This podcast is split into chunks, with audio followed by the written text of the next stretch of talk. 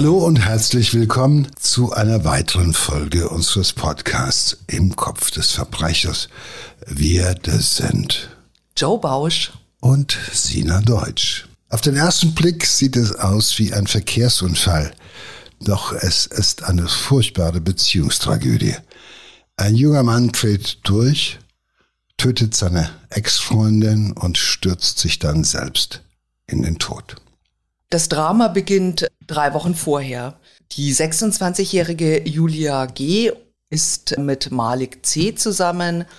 Allerdings äh, kriselt es in der Beziehung. Der 31-jährige Malik ist oft aggressiv. Als sie sich daraufhin eben äh, von ihm trennt, ähm, haben die beiden also einen ganz schlimmen Streit und die Polizei muss einschreiten.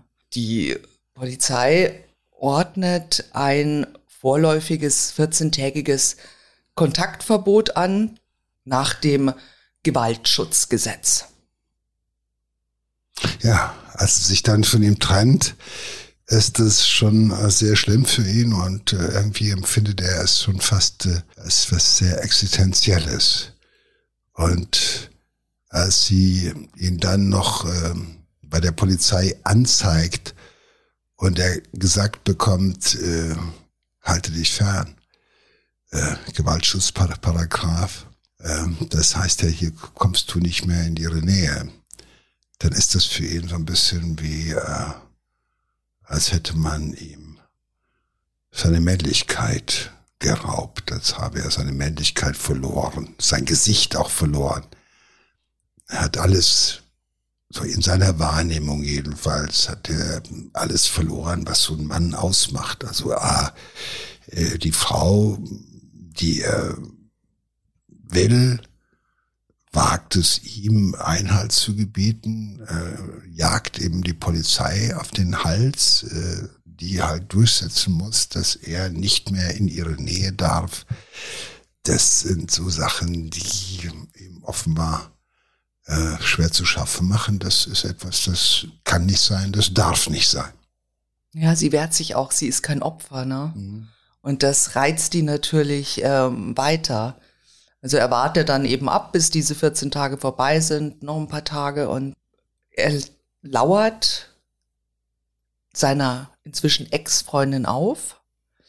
Ähm, das heißt, er wartet auf der Straße, bis sie mit ihrem Auto kommt und springt vor das Auto und zwingt sie anzuhalten. Sie will aber gar nicht mit ihm reden, weiß genau warum, ja.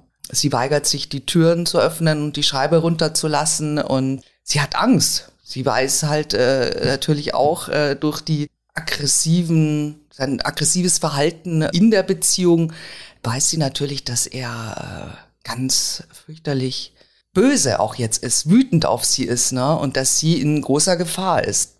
Das heißt, sie ruft die Polizei vom Auto an, äh, aus an mit ihrem Handy.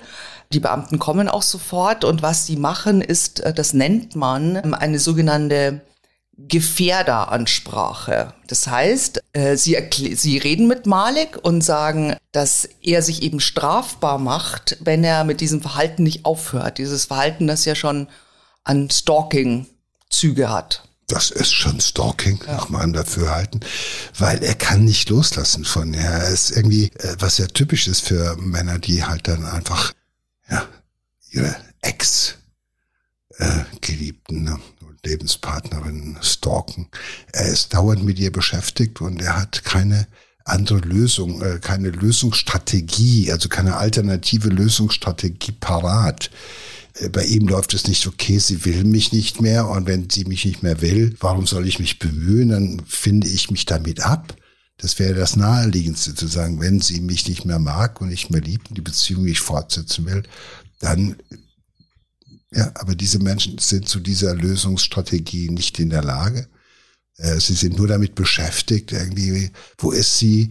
Äh, ist sie mit dem anderen unterwegs? Äh, warum kann ich sie nicht haben? Und so weiter und so fort. Und das ist so etwas, was ihm permanent im Kopf herumgeht. Also da dreht er sich permanent im Kreise. Und das empfindet er auch als Ohnmacht. Ähm, die spürt er ohnehin schon. Und, und dann wird ihm auch noch von zwei Polizisten erklärt, mach das bloß nicht nochmal. Also zwei Männer erklären dir im Auftrag dieser Frau, dass du diese Frau gefälligsterweise jetzt äh, A, vergessen sollst, ihr nicht mehr in ihre Nähe kommen sollst, dass du ablassen sollst, sonst wirst du abgeführt. Also das ist nicht für jeden äh, erstmal äh, so eine leichte Kost, je nachdem. Und Malik ist natürlich jemand, der noch besonders verletzt ist, weil für ihn ist äh, das wahrscheinlich ein Frauenbild, was, also ich vermute mal, er ist mit dem Frauenbild äh, unterwegs, was vielleicht äh, sich doch noch ein bisschen unterscheidet. Aber ich meine, da es unterscheidet sich Malik ja nicht von von Werner und von Willibald oder sonst ja, was. Das ist ja auch gekränkte das Eitelkeit. Gekränkte, ne? narzisstische Kränkung. Äh, das ist ja das. Männer, Männer wollen die Frau behalten. Sie wollen, können nicht loslassen. Sie wollen nicht loslassen. Das ist das, äh, das große Problem. Und das führt sie halt dazu, dass sie stalken, dass sie äh, im wahrsten Sinne des Falles auch im Kopf nicht loslassen können. Weil bevor du loslässt, musst du auch im Kopf jemanden gehen lassen können und zu sagen, ich habe die Größe, es tut mir leid, es tut mir vielleicht sogar weh, aber sie trifft die Entscheidung das gehört auch offenbar eine gewisse Größe dazu, solche negativen Entscheidungen auszuhalten. Und äh, wenn Männer oder überhaupt Menschen das nicht gelernt haben in ihrem Leben irgendwo, dass sie also mit Verlusten umzugehen, mit Trennungen umzugehen, mit Verlassenwerden umzugehen, ja, weil das immer auch irgendwie als weibliche Attitüde gesehen wird. Das werden die Frauen werden verlassen, Männer werden an für sich nicht verlassen. Wenn dein Selbstbildnis als Mann von diesem Gedanken, dass man dich halt nicht verlässt, weil du so ein verdammt guter bist, dann hast du ohnehin ein großes Problem. Ja, am Tag nach diesem Vorfall beantragt äh, Julia beim Amtsgericht ein Kontaktverbot gegen ihren Ex-Freund. Das ist in Deutschland äh, möglich. Da gibt es ein Gewaltschutzgesetz. Mhm. Und äh, im Rahmen dieses Gesetzes kann so eine einstweilige Anordnung ausgesprochen werden. Aber tragischerweise, ihr Antrag wird abgewiesen. Und Julia wird das Wochenende nicht überleben.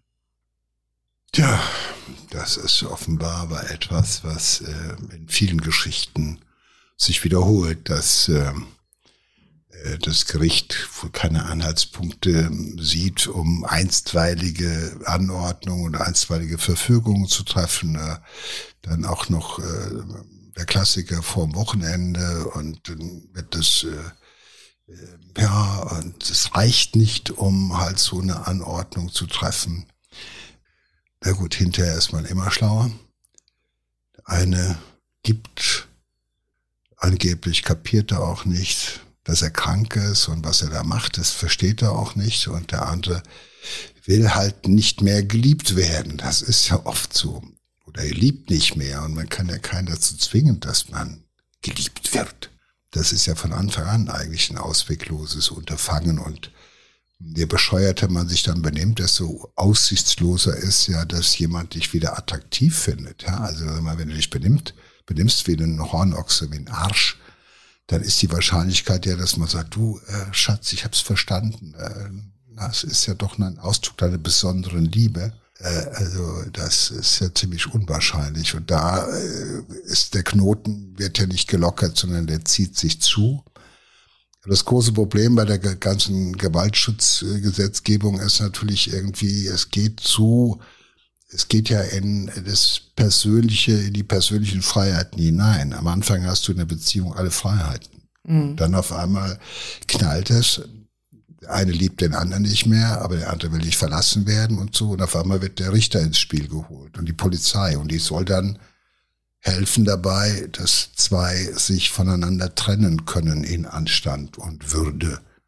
Was ja ohnehin schon schwierig ist. Aber äh, wenn dann noch jemand äh, in seinen Eitelkeiten verletzt ist, gekränkt ist und so weiter, äh, zum Stalker wird, äh, das ist natürlich auch ähm, juristisch nicht so leicht zu lösen. Und das ist ja auch noch, meine, seit wann gibt es äh, Gesetze gegen das Stalking? Das sind ja noch sehr junge Gesetze, muss man ehrlicherweise sagen.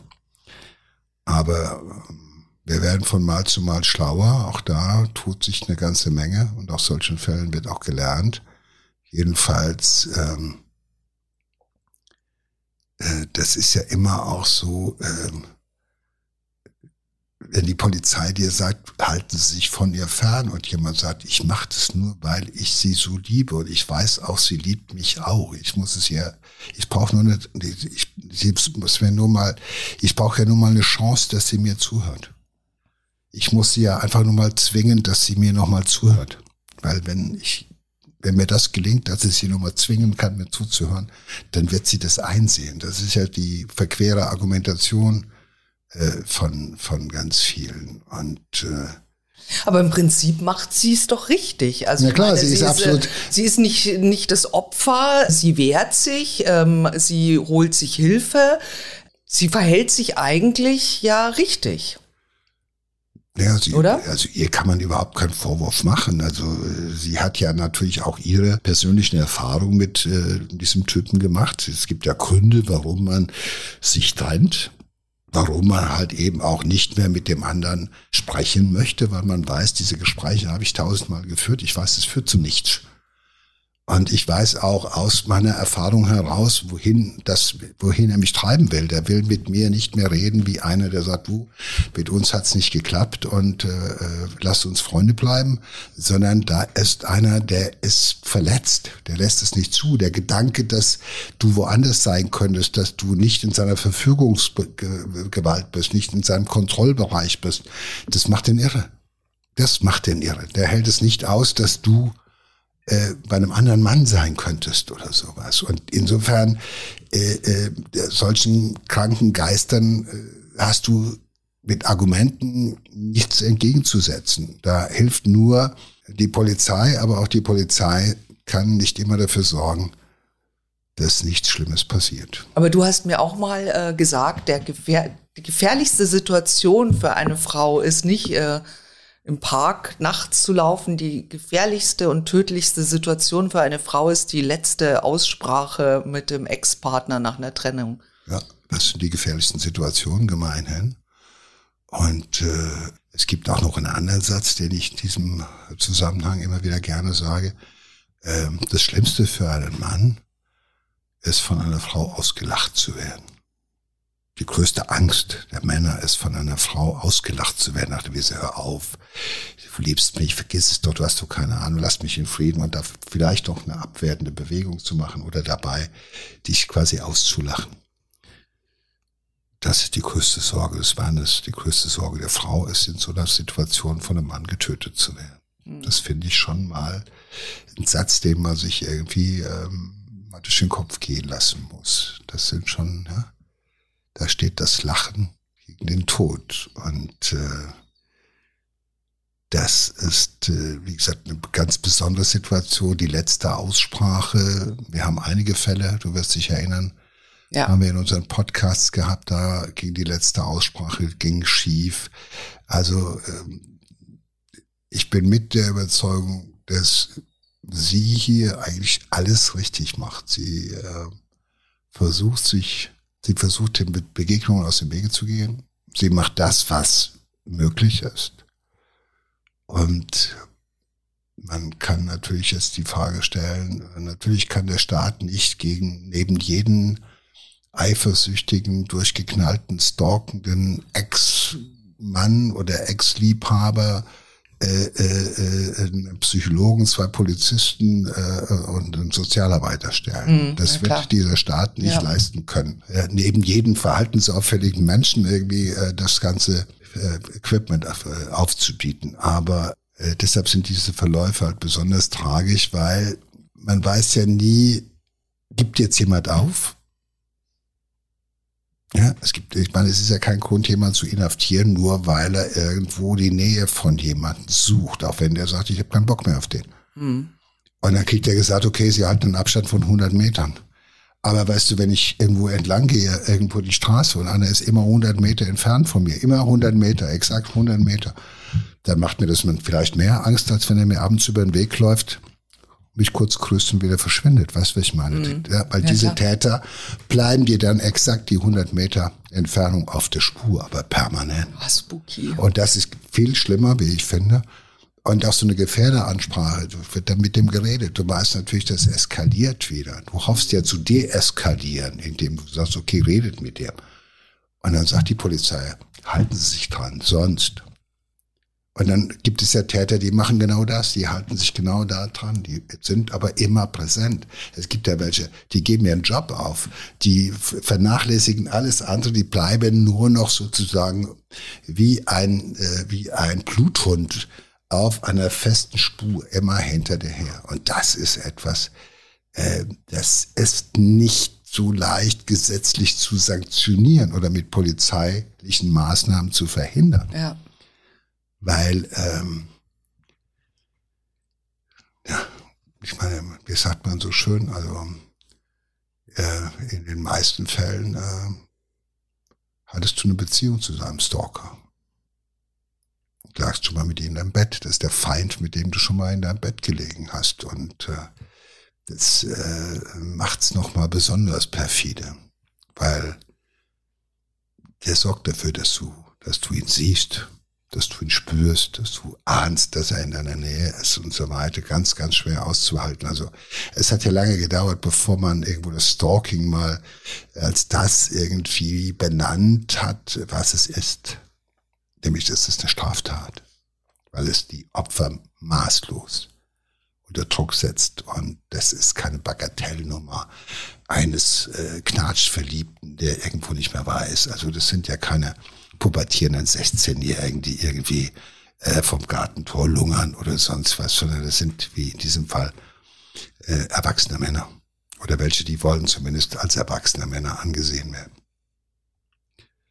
Naja, auf jeden Fall ähm, ist all das, was da passiert, ist etwas, was äh, bei diesem Typen dazu führt, dass der quasi in seinem Verhalten jetzt weiter eskaliert.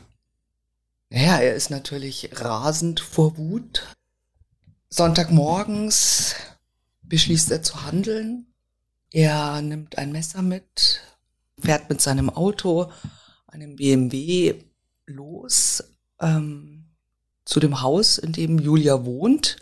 Als sie das Haus verlässt, überfällt er sie, er zwingt sie, in seinen Wagen einzusteigen und er rast los. Und in voller Fahrt zückt er sein Messer, er sticht Julia mehrfach in den Hals, bis sie tot ist. Und dann fährt er weiter auf die Autobahn und steuert den Wagen ins Brückengeländer, also an die Leitplanke. Das weiß man auch nicht, das kann man auch nicht mehr klären, ob das äh, jetzt ein Versehen war oder ob es ein, in voller Absicht war. Und der BMW kommt auf der Haseltalbrücke zum Stehen. Das ist ein Abschnitt von der A3. Und natürlich äh, äh sind viele andere Autofahrer, die anhalten, die Rettungskräfte rufen, die ähm, helfen wollen. Und Malik steigt aus dem Auto, ihm ist nichts passiert.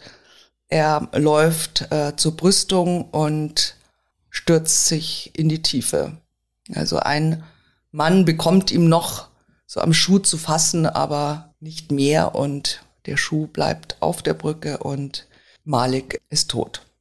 Ja, man muss sich vorstellen, dass die meisten der zufällig zufälligen Passanten natürlich gedacht haben, hier gibt's einen Unfall, da ist jemand in die Leitplanke gefahren und dann helfen wir. Und dann plötzlich steigt da einer aus und äh, ähm, rennt zur Brüstung. Und äh, zunächst nimmst du nur an, dass er vielleicht im, unter Schock steht, ja, genau. dass er irgendwie so äh, die Orientierung aus irgendeinem ja. Grund verloren hat und äh, deshalb, sage ich mal, äh, ähm, dann bist du halt eben, äh, es hat eine ganze Weile gedauert, bis die geschnallt haben, worum es ging. Und aber in der in der Logik von Malik C ist das äh, etwas völlig Normales. Also die große Liebe seines Lebens, die muss eben, hat er vernichtet.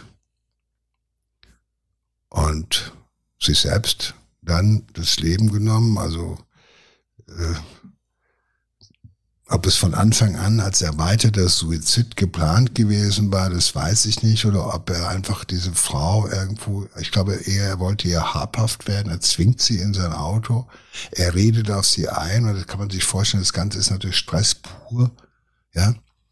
Und du stichst auf sie ein, weil alles, was sie sagt, willst du nicht hören. Bei voller Fahrt. Ja, du willst auch gar nicht hören, was ja, los ist. Bei voller Fahrt sowieso nicht und er ist ja eh schon so Angst, aber er gewinnt ja trotzdem nicht die Kontrolle über sie, sondern er ist, glaube ich, schon dahin gefahren, um sie, er weiß auch, dass er sie nicht umdrehen kann.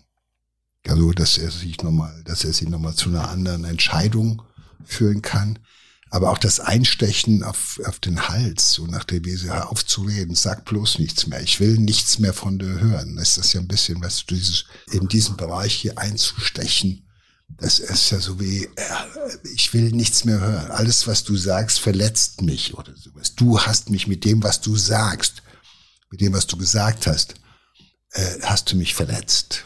Weißt du?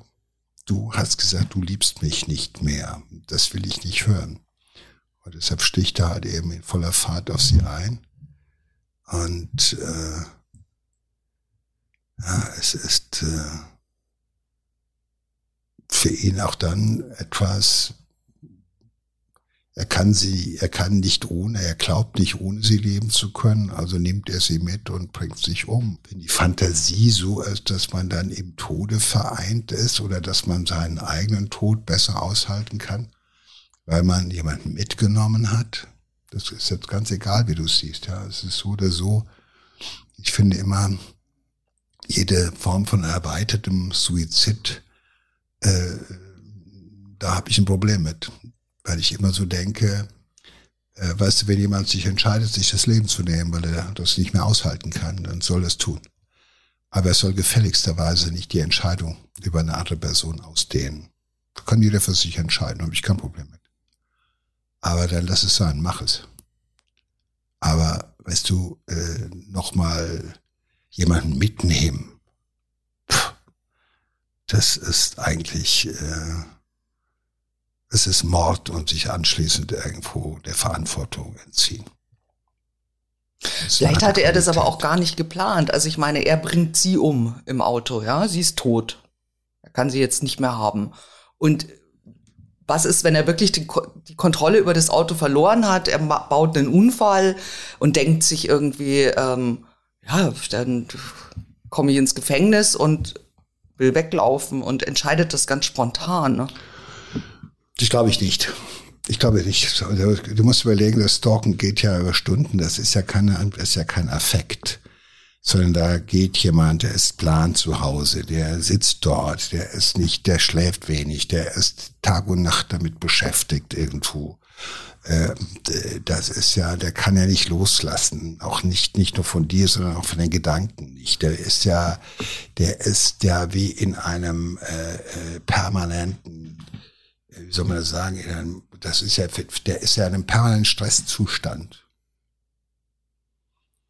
Und äh, äh, aber es ist natürlich auch keiner da. Diese Leute gehen ja nicht zu einem guten Freund und sagen, hey, hilf mir, ich komme aus der Nummer nicht raus, bevor ich hier Scheiße baue oder so. Die gehen ja auch nicht irgendwie zu Verwandten und sagen, hier, helft mir, packt mich irgendwo, sperrt mich ein, bleibt neben mir sitzen, weil ich drohe irgendwo äh, ähm, Scheiße zu bauen oder sowas. Diese Leute sind ja äh, sitzen stundenlang in Autos. Äh, äh, die wollen irgendwo hinfahren, biegen aber abfahren zurück und sind wieder irgendwo vor der Haustür. Ja, äh, sie ist ein riesiger Kontrollzwang, der dort irgendwie, der diese Menschen bemächtigt und das ist Kontrolle über dein Leben und im Endeffekt ist es auch die Kontrolle über dein Sterben. Das ist krank, Gar keine Frage. Das sind halt oftmals Typen, die leicht zu kränken sind, die äh, narzisstisch gestört sind, äh, ähm, die halt sich selbst nicht aushalten können, wenn jemand ihnen sagt, nee, du bist nicht mehr der Mensch, mit dem ich zusammen sein möchte, das, das, die können das schon nicht aushalten, aber die können das Bild von sich dann nicht mehr aushalten, das sie quasi abgeben. Das ist das, was sie ab, was sie nicht aushalten können. Das ist viel schlimmer, das lässt sich ja auch mit nichts behandeln. Aber es passiert halt oft. Es gehört ja fast schon in unseren Alltag mittlerweile solche Meldungen. Also ich glaube, letzte Woche alleine habe ich zwei oder drei von diesen Meldungen bekommen. Irgendeiner toleriert nicht, dass die Frau ihn verlassen will und dann klingelt er und schießt sie über den Haufen oder bringt sie um und äh, einer bringt nicht nur seine Frau um, sondern gleich den neuen Liebhaber und dann auch noch ein Freund, der ihm das erzählt hat oder wie auch immer. Also da ist alles, das scheint irgendwie so etwas zu sein, dass Menschen äh, zunehmend damit nicht klarkommen, äh, dann irgendwie, dass man sie verlässt. Und da wird dann gesagt, ja gut, alleine äh, kann ich das Haus nicht oder ich kann mir mein Auto nicht mehr erlauben oder so. Das sind aber allein nicht die Gründe. Warum ist das so? Ist die Zahl der narzisstisch Geschörten so groß geworden? Ist die Bereitschaft von Männern irgendwo äh, äh, ihre Frauen zu töten, ist das größer geworden, weil wir irgendwas falsch machen in der Erziehung unserer, unserer Jungs? Ja, es heißt ja nach einer neuen Statistik, dass jeden Tag ein Mann in Deutschland versucht, seine Frau umzubringen und jeden dritten Tag wird auch eine Frau von einem Mann getötet und das ist fast immer der Ex-Partner oder der momentane Partner. Ja, da fragt man sich schon. Ich meine, ich finde das schon. Natürlich sterben mehr Männer, äh, die werden Männer von Männern getötet. Aber gerade diese Beziehungsgeschichte, wo es dann auch immer nur so heißt, so ach, ach so eine Familientragödie, so ein Familiendrama ist ist ein eiskalter Femizid. Ja, gut, es hat ja eine Weile gedauert, um es auch als das äh, zu bezeichnen, was es ist. Es ist, hat ja noch bis in die, pff, bis Anfang der 90er Jahre hinein gab es ja immer noch relatives Verständnis vor Gericht für den verlassenen Ehemann. Also wer dann verlassen und dann noch betrogen wurde, dass der dann halt irgendwie gesagt, boah, die alte mach ich platt und gleich den neuen Kerl noch mal mit. Der fand ja vor deutschen Männern und Richtern und Staatsanwälten und Polizisten noch eine gewisse, sage ich mal, Nachsicht. Ja, und es brauchte ja erst äh, äh, Gesetze über Gewaltschutz, es brauchte erst Gesetze über, äh, dass Vergewaltigung in der Ehe verboten ist und dass es verboten ist, was war es, die Frau zu schlagen und ähnliche Geschichten zu machen, um das, das Rechtsverständnis ein bisschen wieder auch nachzuregulieren in diesem Land. So lange ist das noch nicht her. 1990 ist das erfunden worden. Zu lange ist das noch nicht her. Ich meine, ich kann mich noch erinnern, wie entsetzt äh, Freunde, Bekannte, äh, bekannte Persönlichkeiten in Deutschland gewesen sind, als diese äh, Geschichte Gewalt in der Ehe wird unter Strafe gestellt, als das durchgesetzt wurde. Dann haben einige gesagt, jetzt ist es gut, jetzt schneiden sie uns der Eier ab. Ja, das war irgendwie, hey, was fällt den Feministen ein? So, das ist doch, ne, ja. Und bis dahin war es auch so, dass man solche Auseinandersetzungen äh, in Beziehungen äh, anders gewertet hat, dass das Stalken von Männern irgendwie als doch, äh, der, will das, der will die Frau wieder zurück. Das ist doch seine Frau. Ist doch normal. Und so weiter. Das wurde alles noch relativ, äh, sage ich mal, in einem nachlässigeren äh, Bild nachlässiger gesehen, als das heute der Fall ist. Es ist natürlich für mich nochmal die Frage, äh, nimmt das zu oder ist das nur eine Wahrnehmung in unserer Zeit oder war das schon immer so, dass so viele Frauen bedroht wurden und umgebracht worden sind? Nur dass wir es jetzt alle hm, genauer beobachten, dass es öfter registriert wird, äh, dass wir das öfter darüber gesprochen wird. Ich bin mir gar nicht sicher. Ich glaube, dass Frauen halt eben früher schon immer äh, ja, da war es leichter. Man konnte sie schlagen, man konnte sie einsperren, man konnte sagen, was los ist. Und jetzt auf einmal müssen wir lernen, ja, mit äh, ja, selbstbewussten Frauen zu leben. Anscheinend scheint das schwierig zu sein für Männer. Ich meine, ich kann das ein Stück weit auch nachvollziehen, so dass ich denke, hey, so leicht ist das nicht. Also, aber ist es wirklich so, dass wir, äh, meine, man darf ja nicht vergessen, die meisten von diesen Männern werden ja doch von Frauen erzogen. Das ist mal eine Frage, die ich mir immer stelle. Ja, aber Frauen, die auch mit einem ganz anderen Frauenbild ja noch aufgewachsen sind. Ist das so? Kann ja sein. Ich frage mich nur, weil man sagt ja immer, äh, gut, also die müssten ja doch, äh, äh jeder von diesen Männern, die ihre Frauen morden, ist Sohn, wurde zumindest äh, maßgeblich, was Emotionalität und solche Geschichten anbelangt, ja doch auch von Müttern miterzogen oder maßgeblich sogar erzogen. Was läuft da, was läuft da äh, falsch in dieser Affekt, äh, mangelnden Affektkontrolle und äh, mangelnden Impulskontrolle? Ist das Verlassenwerden nicht etwas, was äh, normal ist? Aber wird es in unserer Gesellschaft nicht auch irgendwo als Schwäche von jemandem, von Mann begriffen, so dass Männer das Schwierige aushalten können?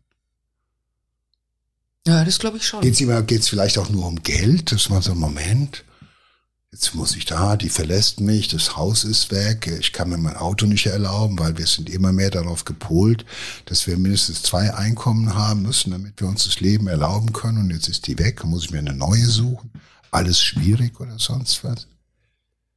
Ich weiß es nicht. Also das ist ja auch, äh, es ist manchmal auch eben eine Frage, ob jemand äh, äh, ähm, aus einem anderen Kulturkreis kommt. Wir erleben ja, äh, das ist ja auch kein Hehl, den wir machen müssen. Wir erleben ja, wir haben ja ein, zwei Fälle äh, schon, glaube ich, auch besprochen, wo dann jemand, äh, wo die Frau es wagt, irgendwo zu verlassen. Äh, in Berlin hat einer sie geköpft und aus dem Fenster geschmissen. In Limburg an der Lahn hat einer sie irgendwo an, eine, an einen Abschleppsaal gehängt und an an Anhängerkupplung durch äh, zu Tode stranguliert. Also es sind ja teilweise abscheulichste, brutalste Übergriffe gegen Menschen, die man mal geliebt hat mit denen man Kinder hatte, mit denen man. Ich weiß nicht, Jahren hat man wirklich jemals geliebt? Das ist eine ganz kranke Form von Liebe. Naja, klar, ich meine, wann schlägt das um? Äh, wann wird aus irgendwo einer echten, ehrlichen Form von Liebe äh, dann so eine kranke, äh, also eine Kränkung, die so unverzeihlich äh, äh, ist, die so äh, mit zu, also die die Menschen so äh, einnimmt, also wie ist ja wie Liebe. Hass und Liebe liegt ja äh, auf dem gleichen Level.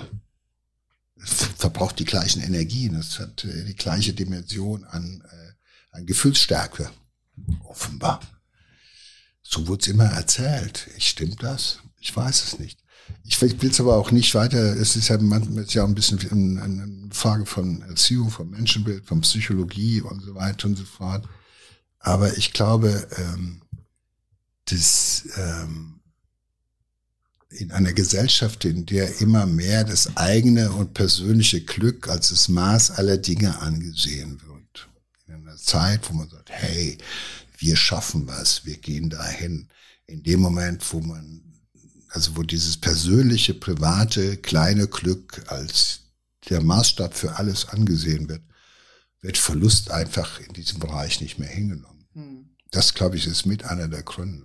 Und äh, äh, vielleicht sollten wir anfangen, auch äh, äh, unsere Kinder, wenn wir sie erziehen, also vor allem unsere männlichen Nachkommen, halt eben auch darauf vorzubereiten, dass es schon noch sein kann, dass selbstbewusste Frauen ihnen irgendwann mal sagen, ich verlasse dich. Ich weiß nicht, wie ist das, warum äh, gibt, gibt es Fälle, in denen äh, Frauen ihre Männer äh, äh, gestalkt und umgebracht haben? Auch.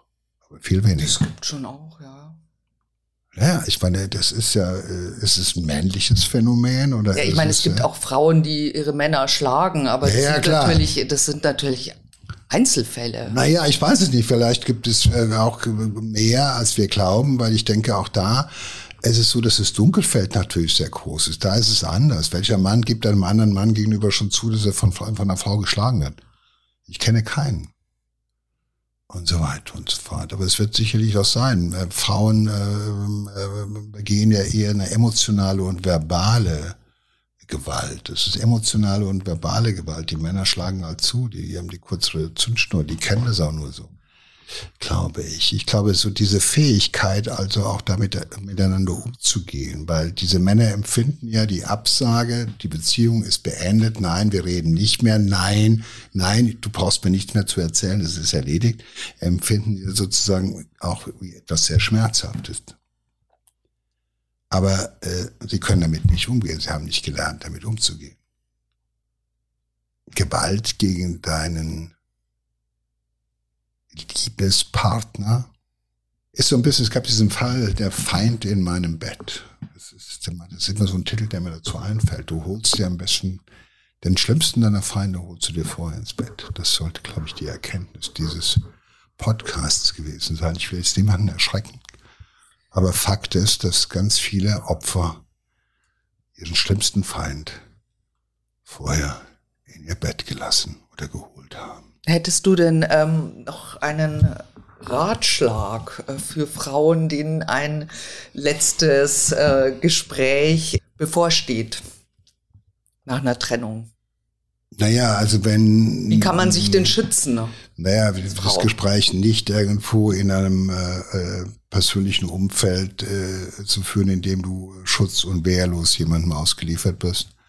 Äh, also nicht Ganze, alleine in der Wohnung nicht quasi. Nicht alleine, äh, nicht zu Zeiten, wo, wo jemand weiß, du bist alleine.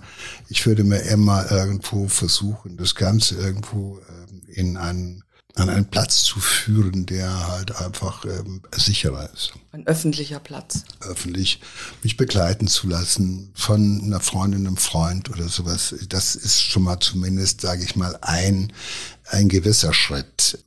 Wie gesagt, den völlig durchgeknallten kannst du davon auch nicht abhalten. Der haut dich auch irgendwo in der Fußgängerzone, fährt er dich über einen Haufen oder sonst was. Das, die Freundin, im schlimmsten Fall stirbt sie mit, das haben wir auch alles schon erlebt. Mhm.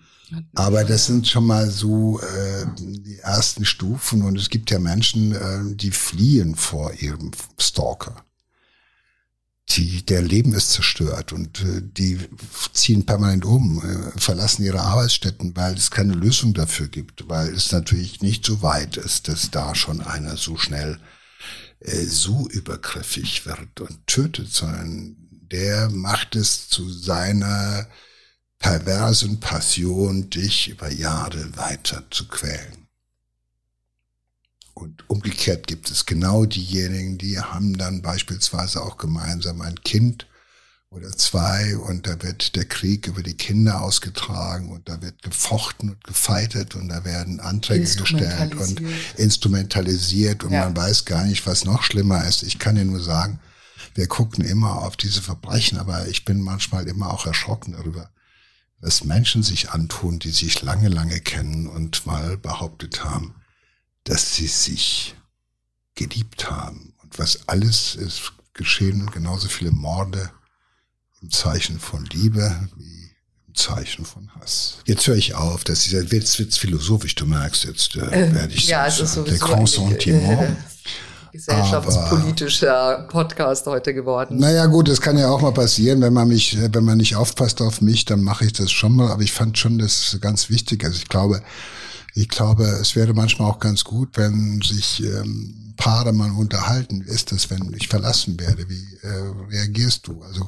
wenn man jemanden kennenlernt, am Anfang schon mal zu schauen, wie geht der mit äh, möglicherweise mit zum Verlust um? so weiter, hat der Tendenzen mhm. der Kränkung und so weiter. Ich glaube, jeder, jeder, jedes dieser Opfer könnte im Nachgang erzählen an, von dem, von der Stunde, an der sie empfunden hat, dieser Typ, boah, mein Gott, was, was habe ich mich eingelassen? Also ich kenne einige Frauen, die mir gesagt haben, ich kann dir genau sagen, da habe ich den Fehler gemacht und habe weiter ja. mich eingelassen, anstatt da schon zu gehen.